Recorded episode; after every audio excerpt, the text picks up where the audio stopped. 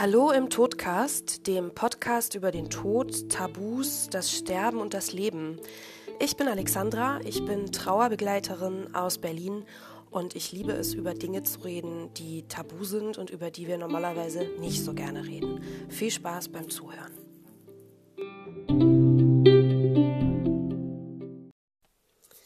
Hallo, liebe Zuhörer des Todcast Podcasts. Ich habe heute eine ganz kleine Premiere und zwar sitze ich zum ersten Mal tatsächlich live mit meinem heutigen Gast zusammen in ihrer Wohnung in Berlin und ähm, wir machen das nicht über eine Entfernung. Und mein Gast heute ist die liebe Fiona und wir kennen uns tatsächlich ähm, auch schon ein bisschen. Wir haben uns kennengelernt auf einem Unternehmerinnenfrühstück oder auf verschiedenen Netzwerkevents, wo wir so als selbstständige Freiberufler hingehen. Und ähm, ja, Fiona hat ein, ein ganz spannendes Business. Sie arbeitet mit Farben, aber das erklärt sie nachher noch ein bisschen genauer. Und ähm, ja, Fiona ist auf mich zugekommen, als ich einen Aufruf gemacht habe für diesen Podcast. Und ähm, eigentlich ging es um das Thema, ich habe einen Partner verloren, aber Fiona sagte, ja, ich habe ganz viele Leute verloren in einem relativ kurzen Zeitraum. Und das würde ich auch gerne mal erzählen. Und da haben wir uns heute zusammengesetzt. Ich hoffe, die Qualität ist diesmal ein bisschen besser, da wir live zusammen sitzen.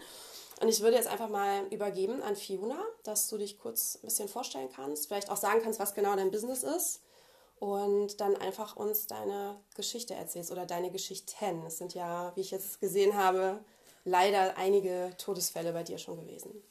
Ja, hallo, ich bin Hi. Fiona. Vielen Dank, dass ich mitmachen darf erstmal. Ja. Schön, ähm, dass du ähm, da bist. zu mir, ich bin mittlerweile fast 34 Jahre alt.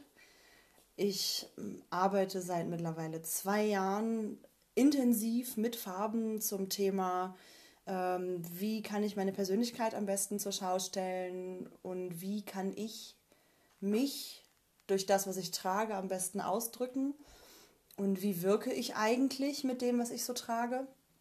Und ähm, da kommt man natürlich auch oft in, in Berührung mit dem Thema, ähm, was ist eigentlich wann angemessen, mhm. farblich. Mhm. Mhm. Genau, das finde ich ganz spannend und ich beschäftige mich damit sehr gerne. Ja. ja. Und zu meiner Geschichte oder meinen Geschichten. ja, ja, das ist. Ähm, ich fange mal rückwärts an. Ich bin im Moment total glücklich, dass seit fünf Jahren keiner gestorben ist. Mhm. Ähm, das ist. Das ist mal eine, eine totale Entlastung. Mhm. So fühlt es sich zumindest an, weil in den fünf Jahren davor sind neun Leute gestorben. Wow. Ähm, das war echt heftig. Ja. Vor allem, weil die in sehr, sehr kurzen Abständen gestorben sind. Mhm. Das hat angefangen, ähm, nennen wir es mal normal.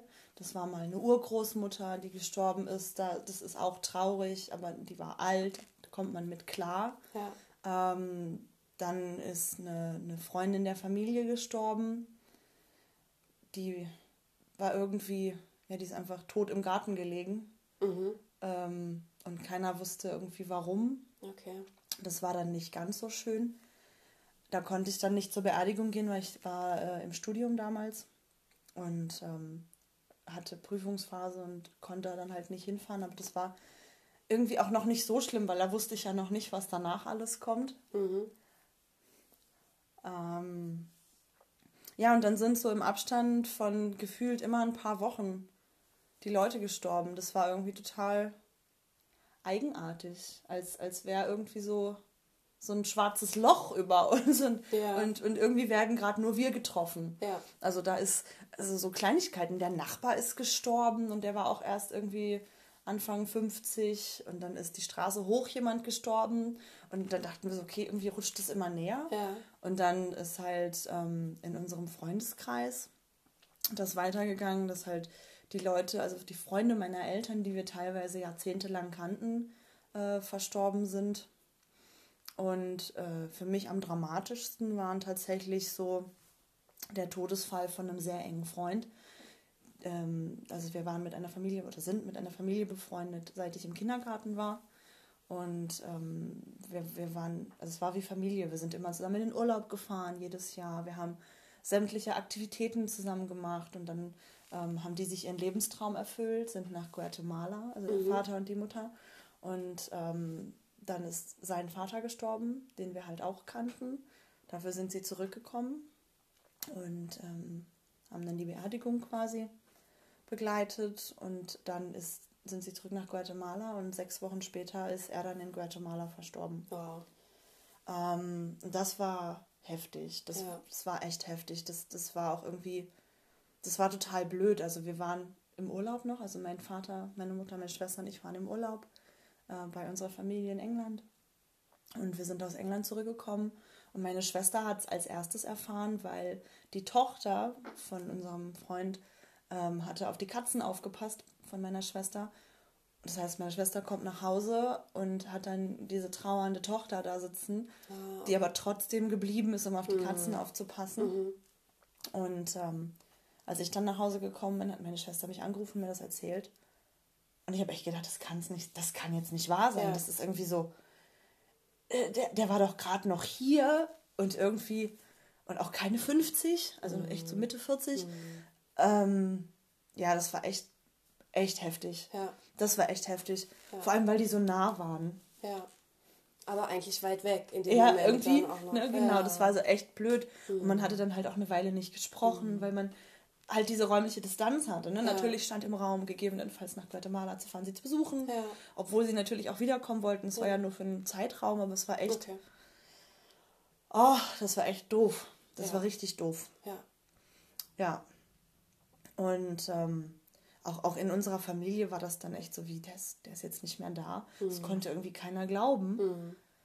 Und die Beerdigung war dann echt schwer. Also die Beerdigung war echt schwer, weil, ähm, ja, wie, wie soll man sagen, also die, das war so eine der engsten Verbindungen ähm, von Menschen und weil wir halt auch mit den Töchtern so eng waren. Ne? Wir haben halt hautnah miterlebt, wie die, ähm, ja, sagen wir mal, zusammengebrochen sind. Ähm, wir haben hautnah miterlebt, wie die Frau ähm, ja, sich zurückgezogen hat. Und auch diesen ganzen Prozess von, ähm, ja, wie leben wir jetzt eigentlich weiter? Die haben ganz viele Sachen von ihm bei uns im Haus eingelagert, weil sie sie nicht mehr haben wollten, aber auch nicht wegtun wollten. Als sie auf Reisen gegangen sind. Nee, als er gestorben also Ach so. ja auch, aber Okay. auch als er Mhm. gestorben ist. Die haben dann quasi ganz viele von seinen Sachen einfach aussortiert und ähm, also die Mutter sagte, sie kann es gerade nicht aushalten, sie zu sehen, Ja. aber sie möchte sie nicht wegschmeißen, Ja. falls ihre Kinder das irgendwann mal haben Ja. wollen. Das haben wir dann ganz lange eingelagert und ähm, das war alles ganz eigenartig und es war auch für mich ganz ganz eigenartig, weil ähm, Ralf, so hieß er, mein Vater und ich hatten Ja. eine Tradition. Ja, ja, man durchlebt es wieder so ein bisschen, ja. Ja. Wir sind ähm, immer Weihnachten zu einem Konzert gegangen, jedes Mhm. Jahr, in meiner anderen Stadt. Und als wir dann das erste Mal ohne ihn da waren, Ja. Vor allem Weihnachten auch noch, ja. Mhm. Ich glaube, ich kann gar nicht pausieren. Wir machen einfach weiter. Wir machen einfach weiter. Wir mussten ein Taschentuch suchen. Wir sind voll unvorbereitet. Wir haben nicht mal ein Taschentuch. Ja, alles Aber gut. jetzt haben wir eins. Ja, ähm, ja. Ja. das war echt, das war hart. Also die Gesamtsituation war blöd. Ja. Und dann aber wirklich Weihnachten da zu sitzen, ohne ihn, ja, war schwierig. Ja. War echt schwierig. Und ich stelle es mir auch schwer vor, dadurch, dass sie ja auf Reisen waren, waren sie, also man hatte sich irgendwie so verabschiedet für die Reise und dann auf einmal kommt derjenige nicht zurück. Also es ist ja, ist ja wie so ein doppeltes Weggehen eigentlich, ne? Also auf Reisen so versterben. Genau. Und dann ist es, das macht es wahrscheinlich nochmal zehnmal surrealer, Ja. als wenn es jetzt einfach, ein, ich sag mal, vielleicht ein Unfall zu Hause gewesen wäre. Man ist vielleicht noch ins Krankenhaus gefahren oder ist noch irgendwie so dabei. Aber dann war natürlich er und seine Frau waren ganz, ganz weit weg. Und auch für die Töchter, ne? Das Ja. muss ja auch krass gewesen Ja. sein, zu wissen, Mama und Papa sind jetzt ganz weit weg und da ist gerade was Krasses passiert und wir können nicht sofort da sein. Wir sind aber auch alleine hier mit Genau. unserer Trauer ne? oder mit unserem Schock. Es ist ja, Ja. in dem Moment hat man ja noch gar keine Trauer, da ist ja erstmal nur die Welt hält an. Ja. Ja, und das, das war, glaube ich, so das Heftigste, ne? dass man halt Mhm. echt nicht, dass keiner irgendwie beim anderen sein konnte, sondern Ja. wir waren in England, die Ja. Mutter war mit ihrem verstorbenen Mann in Guatemala, die eine Tochter war in Hamburg, die andere Tochter war in Bielefeld. Mhm. Das war so, also jeder war irgendwo so abgeschottet voneinander. Ne? Ja. Das, und das hat auch echt lange gedauert, bis, ähm, bis man aus, also bis jeder von uns aus diesem Schock raus war. Und bis wir dann auch ähm, ja, ein neues Verhältnis zueinander finden konnten. Weil es war tatsächlich auch so, dass kurzfristig die Frau halt überlegt hat, wegzuziehen, Mhm. um, um alles hinter sich zu lassen, quasi was da war. Und das hätte vermutlich dann auch das Ende der Freundschaft bedeutet, weil sie halt wirklich alles abbrechen wollte, was, Ah, so, okay. Mhm. was so noch an alten Verknüpfungen war, weil sie es einfach nicht ausgehalten hat. Weil ja immer die Erinnerungen hochkamen, immer wenn sie bei uns im Wohnzimmer sitzt. Ja. Ähm, ja, und das war, das war dann so, also noch so ein Drama quasi nach dem Tod irgendwie. Ähm, was mich daran total mittlerweile freut, ist, dass natürlich sie nicht weggezogen sind, sondern da geblieben sind und wir eine neue Beziehung zueinander gefunden haben. Ja. Also die ist irgendwie noch intensiver als vorher. Mhm. Weil ihr es zusammen durchgestanden habt. Genau. Ja. Und das ist halt echt schön, so insgesamt. Mhm. Wir feiern auch jetzt alle zusammen Weihnachten. also was heißt feiern? Wir essen zusammen. Ja. Weil Weihnachten feiern die nicht mehr, Okay. weil es, zu schwer ist. Mhm. Ähm, Wie lange ist das jetzt her? das ist jetzt vier, fünf Jahre. Fünf Okay. Jahre her. Ja. Beziehungsweise, nee, 2013. Sechs. Wird jetzt das sechste. Das ist jetzt das ja. sechste Jahr, Mhm. genau. Ja. Genau, und also seit ungefähr vier Jahren essen wir halt Mhm. am, am Weihnachtstag, am, am ersten oder zweiten gemeinsam. Gehen einfach irgendwo hin in ein Lokal, essen zusammen, haben einen netten Tag und dann gehen wir wieder nach Hause. Ja. Und das ist dann einfach so Ja. unser Weihnachten Ja. quasi Ja. auf anders. Ja. Aber wir haben halt eine Möglichkeit gefunden, dass alle damit umgehen können. Ja. Und das ist ganz schön. Mein Vater und ich gehen immer noch zu den Konzerten. Mhm. Mittlerweile auch in neuer Besetzung. Ähm, mein Partner kommt mit. Mhm. Ähm, meine Mutter meine Schwester kommen zwischendurch mal mit. Ähm, und dann ab und zu mal andere Freunde. Also wir fragen immer jedes Jahr andere Leute Mhm. ähm, und gehen meistens in so einer Gruppe von sechs, sieben Leuten. Dann fällt das auch nicht mehr so auf, dass Mhm. einer fehlt. Und trotzdem ist es jedes Jahr wieder dieses, dieses Gefühl da. Ja. Das ist spannend, ganz spannend finde ich Ja. das, das. Also man vergisst dann auch nicht irgendwie. Das Ja. ist halt trotzdem noch da. Nur der, der Schmerz verändert sich. Mhm. Das ist ganz spannend für mich. Der Schmerz verändert sich. Wie würdest du sagen, dass er sich verändert? Oder wie hat er sich bei dir verändert? Also wenn ich natürlich so tief in die Geschichte gehe, tut es immer noch weh und ich muss Klar. immer noch weinen. Ja. Ähm, wie hat er sich verändert? Also für mich persönlich ist es so, dass ich mittlerweile wieder besser drüber sprechen kann. Mhm. Ähm, dass ich auch den, den beiden Mädchen, also den Töchtern, tröstend zur Seite stehen kann Mhm. und dass ich halt auch mit denen erzählen kann, hey, so, hey, was habe ich eigentlich für Erinnerungen an euren Vater von Ja, früher, wo ihr ja. vielleicht noch klein wart, Ja. wo ihr euch, weil die sind beide jünger als ich, wo ihr euch vielleicht gar nicht so dran erinnert. Mhm. Ähm, und dann auch mal so Geschichten zu erzählen, ohne dass man anfängt zu weinen, sondern einfach quasi mh, die Erinnerung lebendig halten. Das machen wir jetzt. Ähm, also nicht wegdrücken. Nicht Ja. wegdrücken, sondern einfach ja, mit der Realität umgehen. Er ist jetzt nicht da, aber wir haben viele schöne Erinnerungen. Ja. Ja. Und dass man sich darüber austauscht und ähm, aber auch ab und zu mal weint. Ja. Gerade wenn vielleicht so ein Jahrestag ist oder so ein Geburtstag oder Weihnachten dann bei euch. Ne? Ja. Ja. Ja. Genau. Das ist dann immer so, so die Momente, wo man dann doch nochmal auch einfach traurig wird. Ja. Ja, was mich da im Moment auch ein bisschen glücklich macht, ist ähm, zu sehen, dass die eine Tochter, die jetzt auch sehr, sehr in ihrer Trauer versunken war, so langsam wieder aufblüht. Ähm, sie hat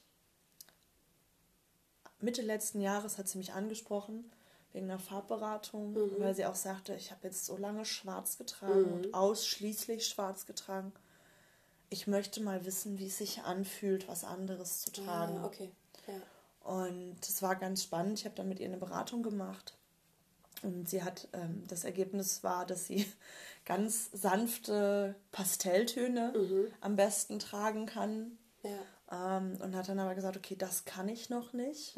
Das, das war dann zu krass, dieser Wechsel.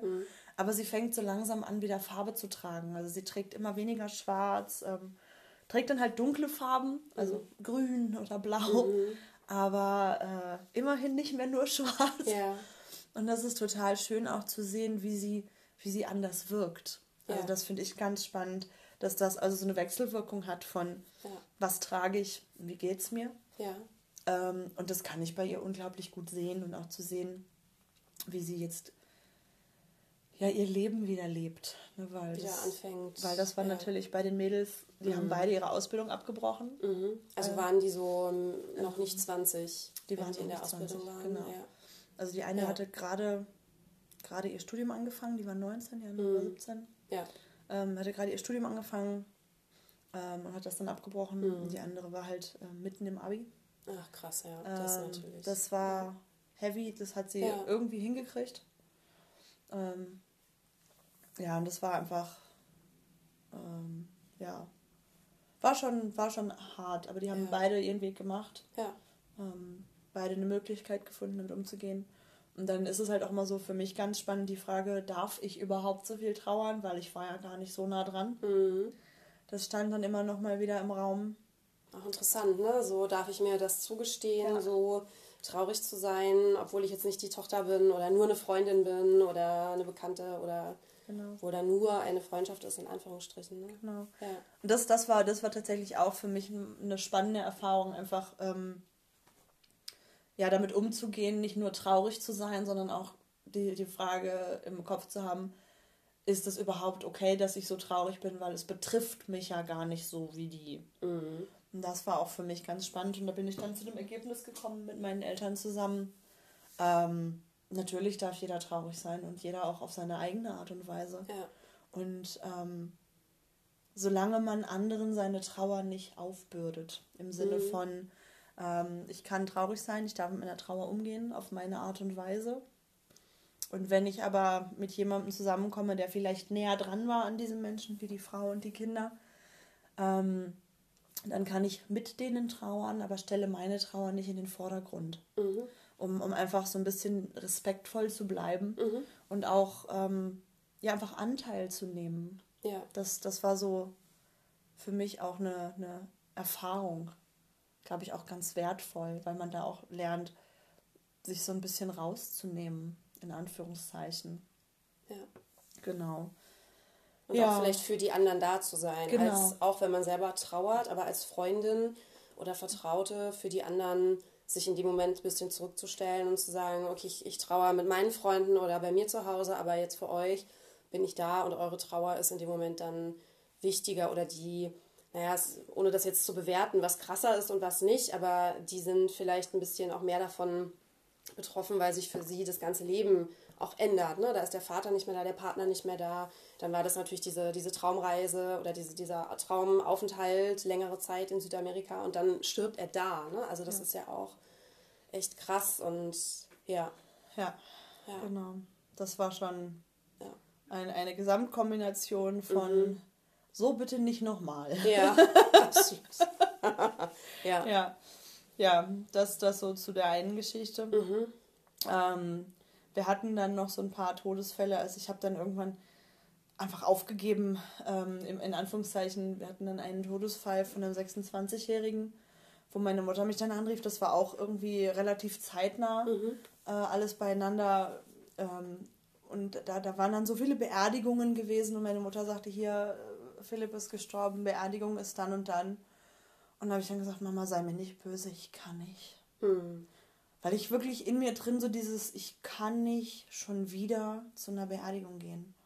Ähm, gar nicht mal so aus, aus Egoismus oder vielleicht auch schon aus Egoismus, sondern wirklich auch so dieses, auf einer Beerdigung, klar darf man da trauern, aber da muss man sich ja dann auch zurücknehmen. Da muss man dann auch mit den anderen Leuten reden und ich hätte einfach nicht gewusst, was ich denen sagen soll. Mhm. Weil es ist schon schlimm genug, wenn ein Vater stirbt, aber wenn, wenn, wenn Eltern ihr Kind beerdigen, Mhm. ähm, das ist, glaube ich, nochmal eine ganz andere Hausnummer. Und der war halt 26, das ist äh, der ähm, Mhm. Punkt. Das ist einfach nicht schön. Und da, das konnte ich nicht. Da hatte ich dann einfach nicht mehr die Kraft für. Und das haben meine Eltern auch verstanden, dass ich da gesagt habe, äh, aus reinem Selbstschutz, aus reinem Selbstschutz werde ich nicht zur Trauerfeier gehen. Nach diesen ganzen anderen nach Beerdigungen. diesen ganzen anderen Also. Beerdigungen, genau, wenn man so alle paar Wochen auf einer Beerdigung Mhm. war, dann ist einfach irgendwann so ein Punkt, wo man sagt, okay, also auch ein bisschen Resignation, ne? So die Leute Mhm. sterben ja sowieso, ob ich jetzt hingehe oder nicht. Mhm. Ähm, Und ja, es ist für die Familie natürlich, für die Hinterbliebenen ist es schön, wenn sie Unterstützung haben. Aber ich wäre keine Unterstützung gewesen. Mhm. Also mir war bewusst, ich wäre an dem Tag eine Belastung gewesen und keine Unterstützung. Und dann fand ich es für mich besser mhm. und fairer zu sagen, ich komme nicht. Mhm. Und ähm, rein räumlich war das damals auch okay, weil ich habe 300 Kilometer weit weg gewohnt. Das war dann okay. Das, da haben auch alle Verständnis für gehabt und auch die Eltern. Ich hab, wir haben ja immer noch Kontakt mit denen, das sind immer noch Freunde von uns. Ähm, die, die verstehen das auch. Ja. Und auch da war es dann natürlich im Nachgang lange Zeit echt schwer.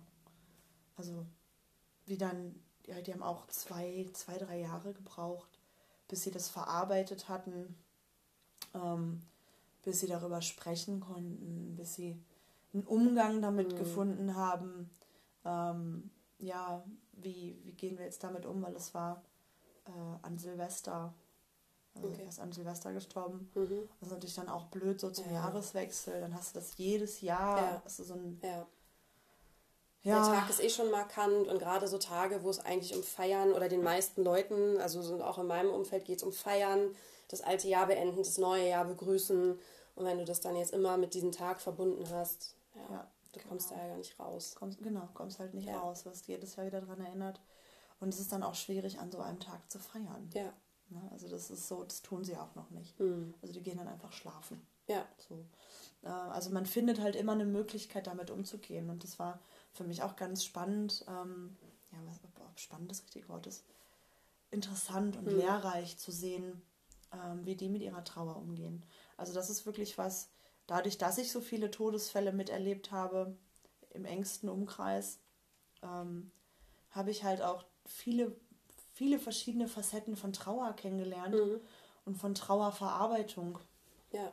Und ähm, habe für mich dann auch gelernt, es ist gar nicht schlimm, drüber zu reden, sondern das hilft. Ja. Man muss halt gucken, dass der Zeitpunkt passt. Das ist nicht immer der richtige Zeitpunkt und der richtige mhm. Ort. Aber wenn man nicht drüber spricht, wird es schlimmer. Mhm. Das ist so eine Erfahrung, die ich gemacht habe, so aus, aus meinem ganz persönlichen Erleben heraus.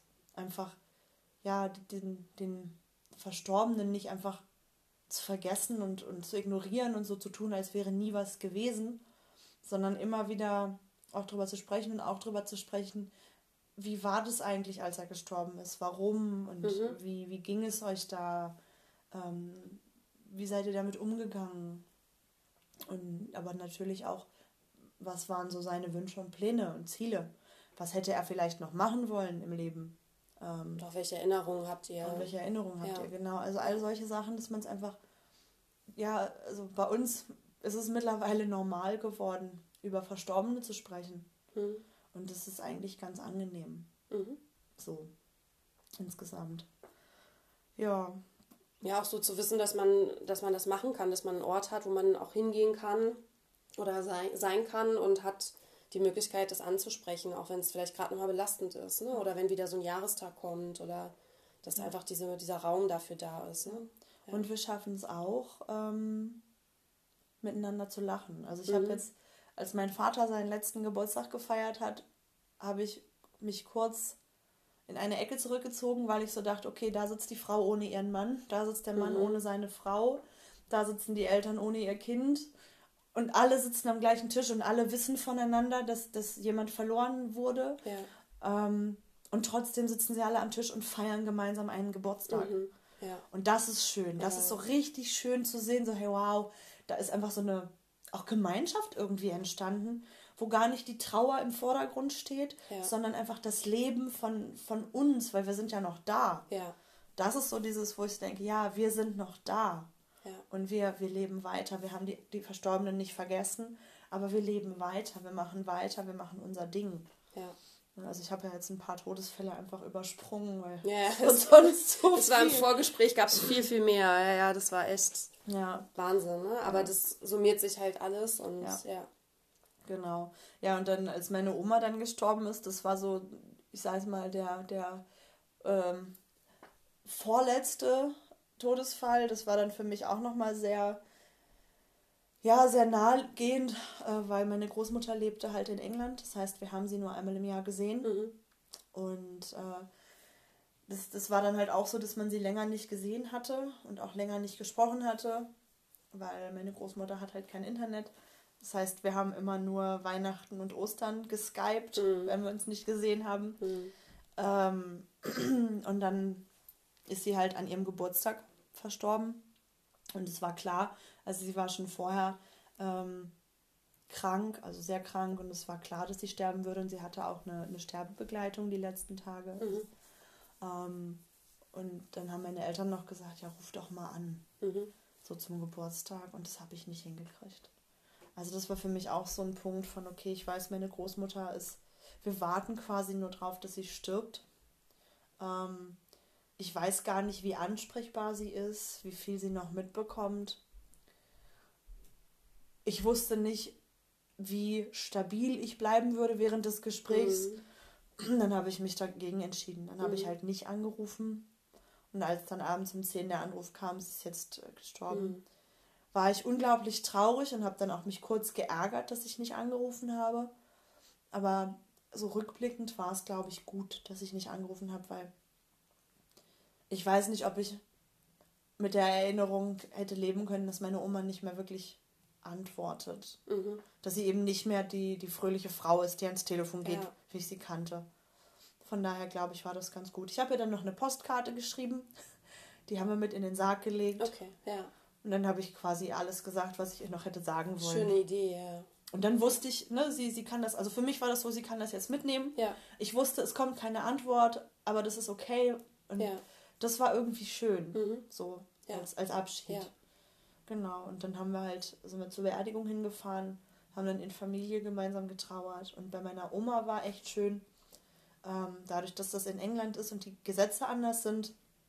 Ähm, meine Oma wurde eingeäschert und wir wollten gemeinsam als Familie die Asche verstreuen. Mhm. Und äh, das hat aber nicht geklappt, weil in England war ein Feiertag. Und dann haben wir ein Jahr später, also zu ihrem Todestag, uns nochmal getroffen, die gesamte Familie, und haben dann gemeinsam die Asche verstreut mhm. und nochmal gemeinsam gegessen. Ja. Und das war echt schön, weil das irgendwie wie so ein Abschluss war. Man hatte ja so ein Jahr, mhm. um, um mit seiner Trauer umzugehen, um mhm. zu gucken, wie, wie ist das Leben jetzt ohne ja. meine Oma. Ähm, und dann aber auch zu sehen, okay, die Familie kommt zusammen, auch ohne dass Oma da ist. Ja. Das war immer so die Angst, dass dann alle auseinanderbrechen, ja, weil ja. sie überall verstreut wohnen. Mhm. Und das war echt schön, so insgesamt. Sehr schön, ja. Ich kenne die Geschichten aus England ähm, von einem Bekannten. Ähm, da gibt es tatsächlich, glaube ich, am Strand, also es gibt verschiedene Strände oder verschiedene Abschnitte am Meer, wo man tatsächlich hingehen kann als Privatperson und die Asche verstreuen kann. Und es gibt dann, soweit ich weiß, man kann so kleine Plaketten da irgendwie aufstellen oder aufhängen, dass man weiß, okay, hier ist jetzt der Ort, wo die Asche verstreut wurde. Oder auch für mhm. andere, um zu sehen, und das ist wunderschön. Das ist leider in Deutschland noch nicht möglich. Wir ja, ja, wäre schön. Also es ist halt eine ja, Alternative zum Grab. Absolut. Und gerade für Leute, die vielleicht auch am Meer gewohnt haben oder die so genau. sehr, also ne, ich bin ja auch eher so ein freiheitsliebender Mensch und für mich ist auch so diese Vorstellung, ich muss mich auf einen Ort festlegen, an dem ich dann beerdigt bin. Ich finde das ganz schwer, weil ich so denke, ja, ich meine, es ist mir vielleicht dann auch egal, wo mein Körper bleibt, wenn meine Seele dann irgendwo rumschwirrt, aber manchmal denke ich so, hm, ich würde auch gern verstreut sein und dann mhm. gucken, wohin der Wind mich so trägt. Ne? Ja. Und das ist halt, oh, ja, Deutschland so ein bisschen, aber. Musst du ja. woanders sterben. Muss ich woanders sterben. ja, vielleicht wäre das eine Überlegung. Ja. Ich, meine, ich war ja schon auch in England ein paar Jahre und ich gehe dann einfach wieder hin und ja, und wenn dann die Leute fragen, warum bist du hier, sag ich ja, ich warte jetzt auf meinen Tod, damit ich ja. hier verstreut werden kann. Also ich, ich habe, das ist tatsächlich was, dadurch, dass so viele Todesfälle waren, haben wir natürlich eine andere Beziehung zum Tod mittlerweile. Also wir beschäftigen uns natürlich auch mit unserem eigenen, ähm, ja. setzen uns gerade mit äh, Sterbe, wie heißt das? Patientenverfügung, und Vollmacht und, Vollmacht Testament genau, und also was auseinander. Sein. Sehr gut, sehr löblich. ne? Also das, das äh, ist irgendwie ja. so die logische Konsequenz, ja. wenn man mitkriegt, okay, man muss nicht unbedingt 90 werden, bevor man stirbt. Ja. Ähm, ja, und dann ähm, haben wir halt diese ganzen Sachen so gemacht und ich für mich habe auch gesagt, ich sterbe nicht in Deutschland. Mhm. Und alleine dieses Gefühl, das ist total witzig irgendwie und surreal, aber dieses Gefühl von, ich kann entscheiden, wo ich sterben will. Mhm. Wie schön. Ich kann wenn nicht nur entscheiden. Möglich ist, ne? Ich, ich meine, wenn wir jetzt gleich einen Unfall haben auf der Straße, dann okay, ne? Dann, ja, dann habe ich Pech gehabt. Ja. also wenn ich es planen kann, dann, genau, dann wenn planen wahrscheinlich kann. England bei dir dann, oder? Ja, England oder Irland. Ja. Oder Irland, ja. Genau. Ach, wie schön. Ja, also dann noch so aufgebahrt sein in so einer alten, in so einem alten Cottage oder in so einer alten Kirche oder so. Ja, weil, Jetzt wird es romantisch. Ja, meine Oma hat ihre komplette Beerdigung selber geplant. Ja. Sie wusste, dass sie schon krank Wie ist. schön, ja. Und sie hat ihre gesamte Beerdigung geplant und auch bezahlt, weil sie es gerne so haben wollte, wie sie es Ja. haben wollte. Und das war eine so unheimlich schöne Beerdigung und es war auch so stressfrei für die Familie, Ja, ja. weil alles war geplant. Ja. Ne? Das war irgendwie anders. Das war mal eine, blöd gesagt, schöne Beerdigung. Ja. Eine richtig schöne Beerdigung, ja. wo wir uns auch gerne dran erinnern. Ja. Also das ist auch, ich habe jetzt am Wochenende erst Bilder nochmal gesehen von, von der Beerdigung und von der Kutsche, weil sie ist mit einer Kutsche Ach, mit schwarzen Pferden ähm, zum, zum. Krematorium gefahren worden. Und ich habe das gesehen und das war wirklich so ein Gefühl von wow, Hm. so was Würdevolles. Das war so ein würdevolles Ende. Ja. Das war echt schön. Ja. Und wenn man das dann selber entscheiden kann, man kann es ja seiner Familie mitteilen, Ja. damit die wissen, was man so möchte. Ja. Das finde ich echt schön. Ja. Also, dass man sich halt auch damit auseinandersetzt. ne? Also Ich glaube, ich sage das auch mittlerweile in jeder Podcast-Folge. Bitte, bitte alle vorsorgen. Also bitte macht euch Gedanken darum. Es ist schwer oder man weiß, also ne, ich bin jetzt seit ein paar Wochen arbeite ich mit bei einem Bestatter und sehe natürlich ganz viel. Ich hätte vorher auch nicht sagen können, was ich will oder was ich nicht will, weil man kennt ja immer nur das, wenn man mal auf einer Beerdigung war. Und es gibt ja tatsächlich Leute, die noch nicht auf einer Beerdigung gewesen sind. Woher soll man wissen, wie sowas abläuft oder was da überhaupt möglich ist, was man haben kann. Äh, Muss da jetzt ein Blumenkranz sein? Muss ich im Sarg sein? Muss da eine Urne sein? Muss die Urne gekauft sein? Kann ich die selber machen? Ne? Also da gibt es ja 10.000 Möglichkeiten. Äh, ne? Muss ich die Abschiedsfeier auf dem Friedhof machen? Kann ich die woanders machen? Und wenn ja, wo? Und also das, es wird ja schon offener und besser. Aber bitte macht euch Gedanken darüber und bitte schreibt es auf oder sagt es jemandem, weil das ist echt ein, ein Stress, gerade wenn junge Leute sterben, gerade wenn jemand aus dem Leben gerissen ist, so aus dem, mit einem Unfall oder irgendwas, ne? Und man so gar nicht sich vorher über irgendwas Gedanken gemacht hat. Es ist eine Entlastung für die Angehörigen und ich persönlich finde es auch für mich schön zu wissen, aber ich habe das wenigstens mal aufgeschrieben irgendwo, es kann jemand lesen und dann sind die entlastet, aber es wird auch so gemacht, wie ich es gerne hätte. Ne? Also meine Freundin hat mal zu mir gesagt, ja, dein Tod wird so sein wie dein Leben, also kontrolliert. und ja, ne, also ich finde das aber, also ich mag das, ich äh, kontrolliere gerne Dinge und habe gerne alles so, alle Fäden in der Hand und warum nicht auch bei meiner Beerdigung? Also, Bin ich das total ist- bei dir. ne? also immer wieder, dir. ich plädiere dafür, wer es noch nicht gemacht hat, möge es bitte tun. Es ist einfach ganz, ganz wichtig und egal, ob es jetzt demnächst eintritt oder wirklich erst, wenn wir 101 sind, aber Ich wünsche mir meine. Beerdigung in bunt. Oh ja, was wären deine Farben für deine Beerdigung? Ist ja das Farbthema ist ja dein Thema. Ja, also jeder dürfte Farbe tragen, die er will, Okay. aber kein Schwarz. Kein Sch Nein, ich finde es ganz schön. Es gibt ja so in, ähm, in Südamerika gibt es ja verschiedene andere Ansätze, ne? Ja. die, die, die Beerdigung zu feiern. man feiert quasi den, das Leben des Toten. Ja. Also man ist nicht in diesem Trauern Mhm. des Todes, sondern man feiert das Leben. Ist natürlich für, für Leute, die in Deutschland jemanden beerdigen, sehr schwer, weil es sehr weit weg ist von unserer Tradition oder Ja. von unserer Kultur Ja. und von dem, was wir so gelernt haben. Aber ich für mich habe entschieden, es wird ein Lied gespielt, was mir gefallen hat. Ja. Und die Leute tragen bitte kein Schwarz. Okay. Das ist so für mich, ich brauche Licht auf meiner Beerdigung. Mein Leben ist voller Licht und ich bin voller Licht und ich, Ja. mein Wunsch ist es, Licht auf diese Welt zu bringen Mhm. und Farbe und dann brauche ich kein Schwarz auf meiner Beerdigung. Das ist so mein, Ja. mein persönlicher Wunsch. Ja. Ja. Okay. Genau. Also auch eine bunte Urne oder ein bunter Sarg oder irgendwie so. Ich werde verstreut. Also dann zur Trauerfeier ja. Okay. Ich möchte gerne verstreut werden in alle Winde. Okay. Aber trotzdem brauchst du einen Behälter, wo du Ja, dann ja, und dann, genau, und die könnte ja auch bunt sein, ne? Die könnte man ja auch selber gestalten und anmalen. Das geht alles. Cool. Kannst du mal drüber nachdenken, vielleicht, welche Cool. Farbe und das dann auch mit aufnehmen in deine Verfügung. Oder du kannst, also ne, das möchte ich jetzt auch nochmal für alle sagen, man kann auch im Vorfeld schon selber für sich eine Urne machen, wenn man das möchte. Oder auch, Cool. man kann auch Särge bemalen, ganz bunt. Auch die Angehörigen können das machen. Man wie muss halt nur einen toll. passenden Bestatter haben, der das mitmacht, weil das machen halt nicht alle oder nicht alle haben Bock drauf, Ja. dass alle Familien von allen Sterbefällen sagen, ah, wir wollen jetzt noch einen Workshop machen, wo wir den Sarg bemalen. Weil das natürlich aufwendig ist. Ne? Und Mhm. wenn man da jemanden hat, der sagt, ja klar, wir machen das, oder ach, Sie haben selber eine Urne, ja prima, bringen Sie die schon mal mit. Also es ist alles möglich, wenn man sich ein bisschen im Internet mal umschaut. Ich kann sogar mittlerweile bei Amazon Urnen bestellen. Habe ich auch letztens gelernt.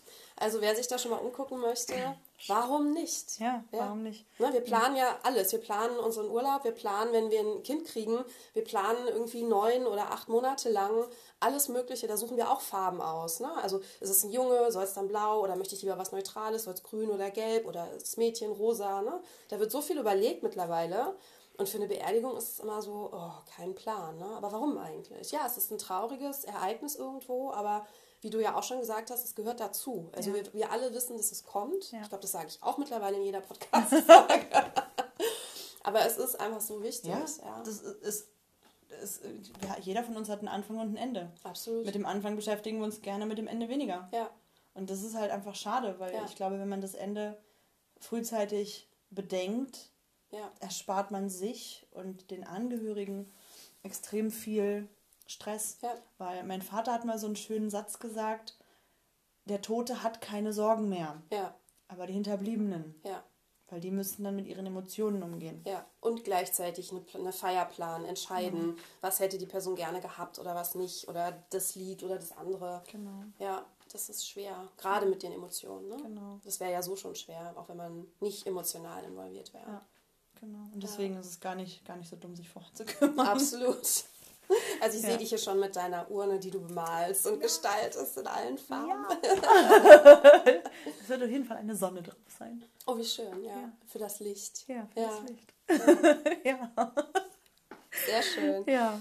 Ja, prima. Ich glaube, da haben wir einen schönen Abschluss gefunden. Das Licht und die Sonne auf der Urne ist ein schönes Bild. Ja. Und ähm, ja, ich glaube, es gab viele auch hilfreiche Dinge, die du gesagt hast, die du erlebt hast, einfach weil du so viele Leute schon ja leider verlieren musstest, ähm, aber trotzdem, glaube ich, ganz viele Erinnerungen hast, ganz viele schöne Erinnerungen hast und ja. auch bemüht bist, mit den anderen Angehörigen oder mit den anderen ähm, Freunden, die auch die Leute verloren haben, da einen guten Umgang auch zu finden und wirklich zu gucken, wie können wir uns gegenseitig unterstützen, aber auch weitermachen ne? und ja. nicht immer nur in der Trauer sein. Ja. Und ähm, unterstützen und weitermachen ist aber auch Teil der Trauer. Also von daher habt ihr da, glaube ich, ganz viel ja, Arbeit schon an euch selber auch geleistet und macht es aber auch weiterhin. Ne? Und das ja. ist sehr schön. Vielleicht inspiriert es jemanden. Und ähm, ihr findet Fiona unter www.farbintuition.de.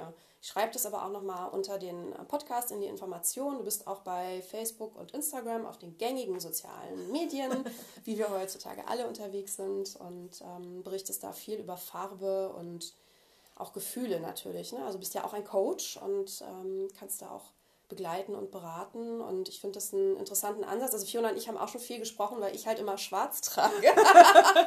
Heute habe ich tatsächlich ein schwarz-weiß getupftes äh, Kleid an. Also nicht nur schwarz, aber ähm, da sind wir sehr ähm, gegensätzlich, was das irgendwie ja. angeht. Und jedes Mal, wenn ich irgendwo hingehe und denke, ah, vielleicht ist Fiona heute auch da, dann denke ich so, oh, und ich habe wieder schwarz ja. Also ja, von daher es ist ähm, auf jeden Fall interessant, sich da mal Gedanken drüber zu machen, welche Farben hast du heute an und warum und hast du darüber nachgedacht oder war es das Einzige, was sauber war oder gab es irgendwie, gibt es einen Hintergrund, warum du die Farbe trägst oder warum du die und die Farbe gerne trägst oder vielleicht auch, was hast du in deiner Trauer getragen? Bist du noch in Schwarz unterwegs oder ist das überhaupt noch relevant?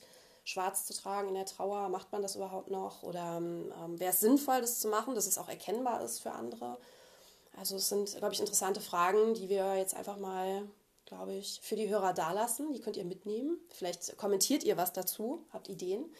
Und ähm, ja, ich bedanke mich ganz herzlich. Sehr gerne. Es war eine sehr schöne Folge und es hat sehr viel Spaß gemacht, das live zu machen.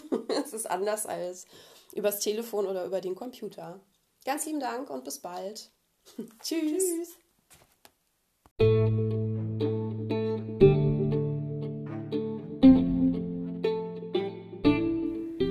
Dank fürs Zuhören. Ich bin Alexandra aus Berlin, Trauerbegleiterin und Coach bei Krisen und Verlust. Bei mir findest du natürlich Trauerbegleitung, Einzelcoaching, aber auch Gruppenworkshops, um leichter mit der Trauer umgehen zu können, auch Online-Trauergruppen. Und wenn du auch eine Geschichte zu erzählen hast und Gast in meinem Podcast sein möchtest, dann melde dich. Du findest meine Kontaktdaten unter www.light.com minus und minus freud.de.